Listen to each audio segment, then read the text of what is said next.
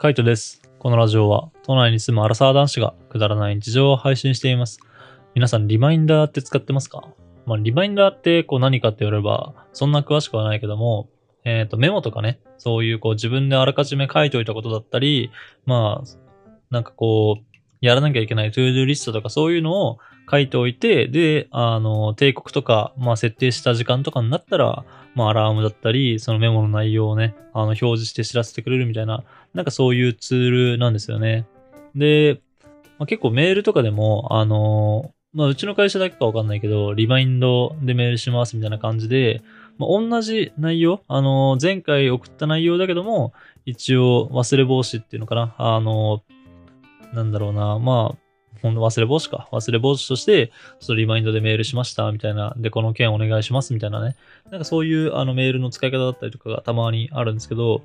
まあ、あの、そういうのと似たような感じで、あの、スマートフォンとかにもね、リマインダーとかが入ってて、Google とかでこう設定してあげて、で、それが、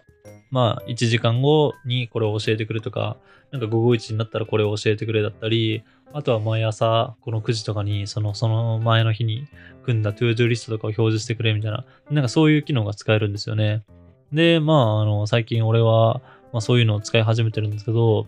まあなんでね、そういうのをちょっと使い始めたかっていうと、前からまあ使ってはいたものの、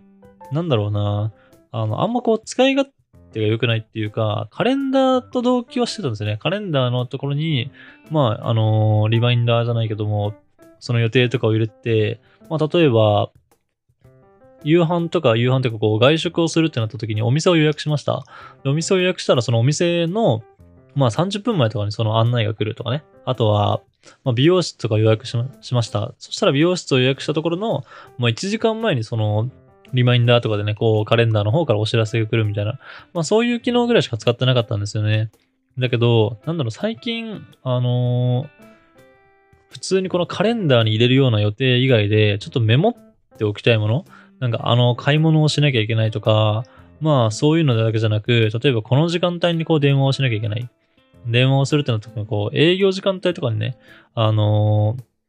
電話をしなきゃいけないみたいな、なんかそういうこう、用事がちょっとたびたび重なった時があって、で、あの、電話しなきゃなっては思ってはいるんですけど、まあ大体こう、平日とかもね、普通に仕事してたりとかすると、やっぱそういうのってこう忘れちゃうっていうか抜けちゃうから、だからこうどうにか防ぐ方法ないかなと思って、こうリマインダーっていうのを使い始めました。で、まあ最近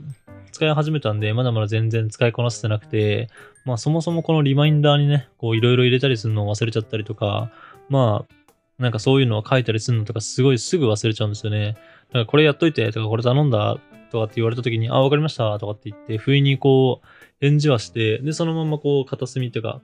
その時は覚えてるけども別の作業したら忘れちゃうみたいな。だからまだ、なかなかこう自分の中でリマインダーを設定するみたいなのが定着はしてないけども、まあそれでも何回かね、助けられたっていうか、あ、リマインダー入れててよかったなっていうことがあったので、まあすごいこう、役には立ってますね。で、なんでこういうことを話したかっていうと、なんかその、俺は割と、まあ最新の技術っていうわけではないけども、こういう、なんか時間管理系とか、あの、仕事効率化するみたいなツール好きなんですよね。別に、そんなにこう、あの、忙しいわけでもないし、なんか、切羽詰まってるわけでもないっていう時でも、結構時間を効率化したくて、なんか効率化したところで何があるんだっていうところは全然、あの、特にないんですけどね。別に、仕事が、あの、効率化させて早く終わったら早く帰れるかって言われたら別にそうではないし、ちゃんと定時があるような仕事なんで、だからそこが別に早くなるわけじゃないけども、なんとなくこう、あの、時間がかかること、なんか無意味なこと、意味のないことをこう、だらだらとやるのがすごい嫌いで、で、なんか、どんなことでも結構効率化したくなっちゃうっていう、なんかそういう性格をしてて、その結果、こういうね、あの、時間効率化だったりとか、あとは、まあ、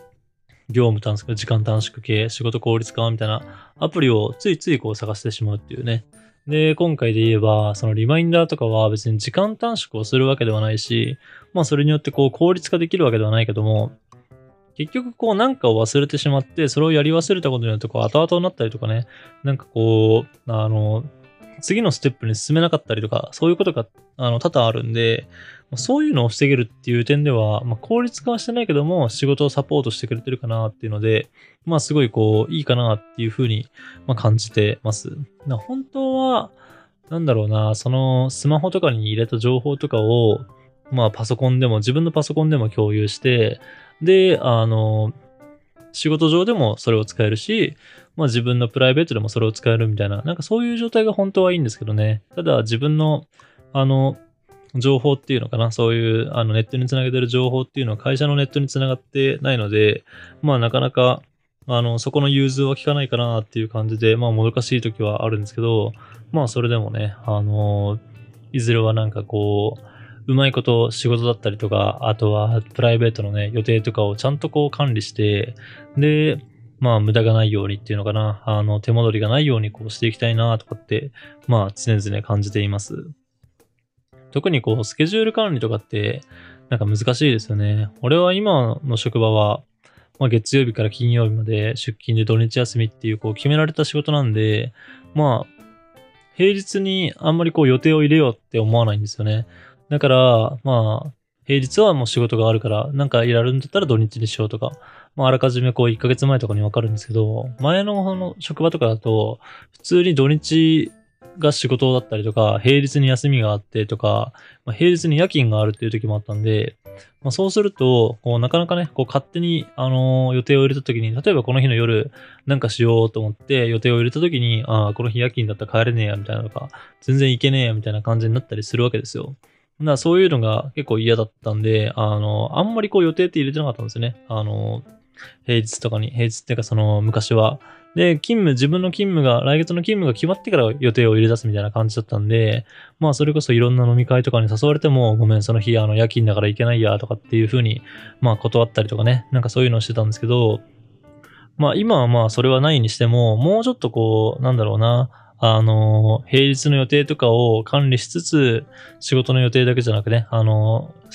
プライベートも含めて、こう、平日の予定とかも管理しつつ、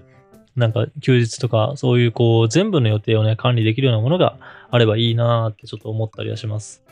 まあ、手帳とかを使ってはいるんだけどね、手帳とか使ってはいるものの、やっぱこう、手帳ってこう、常に持ち歩かないっていうか、スマホを一番持ってるし、あとは、こう、プライベートで遊んでる時に手帳って持ってないじゃないですか。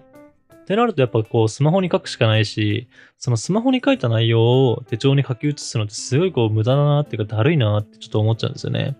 だからそういうところからもね、こうなんか効率化できたりとか、なんか共有できるようなアプリとか、まあツールがあればいいなとかって結構思ったりはします。まあ本当、俺はなんか好きあらばっていうかこう面白そうだなって思った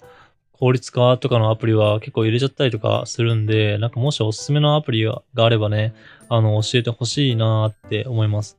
まあなかなか難しいですけどね、そのニーズに合ったまあアプリケーションっていうのはなかなかまあ、探しづらいし、それに、その人にとってはいいかもしれないけど、なんかもうちょっと別の機能が欲しいとか、なんかそういう、こう、その職場とか、そのやってる仕事に合った、まあ、要望とかがあるんで、まあそれを一概にね、こう一個にこう、こういうのでやりますみたいな、こういうのすごいおすすめで、あの、こういう場面に来ますみたいな感じでおすすめはできないけども、まあ今言ったリマインダーとか、もし使ってない人がいたら、俺は割と気に入ってるというか、あの、使い勝手はいいなとかって思うので、ちょっとおすすめをしてみました。毎日やってるそのリマインダー機能で言えば、あの、ラジオの投稿は、まあ、リマインダーしてますね。9時にラジオ投稿を、まあもちろん設定はもうしてるんですよね。あの、ラジオ投稿するっていうのを設定はしてるんだけども、まあちゃんとラジオを投稿されたよねっていうのを確認するためにこう、リマインダーを入れて、で、その時に、まあ俺は、あの、ラジオを確認していって、で、もしなんかこう変なこととかあれば、やっぱ皆さんこうコメントとかね、DM とかで教えてくれたりするし、まあそれ以外にも、そのリマインダーをかけて、ラジオを投稿されてるか見に行った時に、まあちゃんとこう次の投稿があるとか、ああるかとか、あのー次の投稿はいつまであるかとかねあ、いつまでになってるかとか、そういうこともね、確認できたりするんで、割とこう便利っていうか、これは、あのー、もう毎日9時に投稿するっていうのも割と慣れてきたんだけども、なんか外した時に限ってなんかミスをしちゃうんじゃないかってちょっとその、まあなんだろうな、まあ若干外したこと慣れによるこう、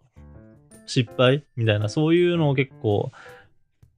犯しがち、やりがちなタイプなんで、まあそこをちょっとね、あの、恐れてっていうか、まあやらないように、この今リマインダーの方は続けてますね。そういう使い方、あの、毎日の設定で毎日やることがあって、で、この時間にこれを確認するとか、そういうことに、こう、結構使えたりするかなって思うので、まあ、よかったらね、試してみたいな、あ試してみてもらえればなって思いますね。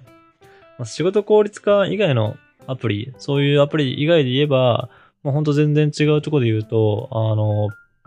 ポイントかな？なんかレシートを取って、その買い物とかそういうのに応じて、なんかカプセルとか、あの、ガチャガチャを回して、それでポイントが貯まるみたいな、なんかそういうアプリも入れてましたね。それ自体は全然仕事効率化ではないし、まあちょっと時間がかかる方だけども、でも、それでもどんぐらいだろうな？俺は1ヶ月ぐらいとかしかやってなかったけど、なんか割とポイント貯まったような気がしますね。1ヶ月とかで100ポイントとか、なんそんぐらい貯まったんで、なんか割と真剣にね、こう、あの、レシートの写真を撮って、で、それを保管していくっていう、なんかそういうのがこうできる人がいたら、なんか意外な、あの、お小遣い稼ぎじゃないけども、ちょっと、ちょこっとしたお金ぐらいは貯まるんじゃないかなって、まあ思ったりしました。なんかそういうこう、また効率化とは違うけども、なんだろうな、あの、自分のこの空いた時間とかちょっとしたことだけでできることっていう、できる、そのアプリとかもね、割と興味があって、もう一個言うならば、昔、ほんと、あの、高校卒業してとか、まあ成人ぐらいの時に、距離移動した距離でポイントが溜まって、で、そのポイントでこうなんか街とかを育てるとか、まあなんかいろいろこのゲームの中のポイントに使えるみたいな、なんかそういうあのアプリやったんですよね。で、俺は割とこう距離の移動が多かったんで、あの毎日毎日ポイント貯められて、で、こう、その中のゲームをね、あの、いろいろ進められてたりとかしたんで、まあなんかこう、実生活に合った感じの、あの、距離、どんだけの距離動いたかな、みたいな、なんかそういうのをね、こう確認できるアプリも、またこれも全然こう効率化とは違うけども、まあ、あの、やってて面白かったなーって思いました。最近は全然やってないですけどね、昔に比べたら今の方が絶対移動距離は長いし、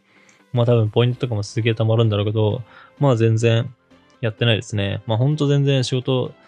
関係とか、あの、関係なくなっちゃったけども、まあそういうのも割とやってて面白かったなって思いました。まあ他にもね、俺は割とこの仕事関係だけじゃなく、いろんななんかこう面白そうなアプリとかあったら、なんか入れてみて試しちゃったりとかするタイプなんで、まあもし、あの皆さんがね、知ってるアプリで面白いのがあれば教えてほしいなと思います。はい。じゃあ今日はこの辺で。バイバイ。